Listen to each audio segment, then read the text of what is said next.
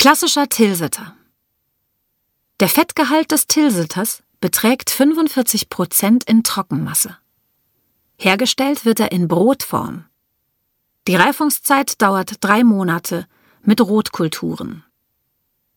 In dem ehemaligen Tilsit, heute Sowetsk, an der Memel in Ostpreußen, ist der klassische Tilsiter seit dem 19. Jahrhundert bekannt. Die Käsereikunst brachten die Schweizer nach Ostpreußen, von dort breitete sie sich entlang der Ostsee bis nach Fehmarn und Dänemark aus.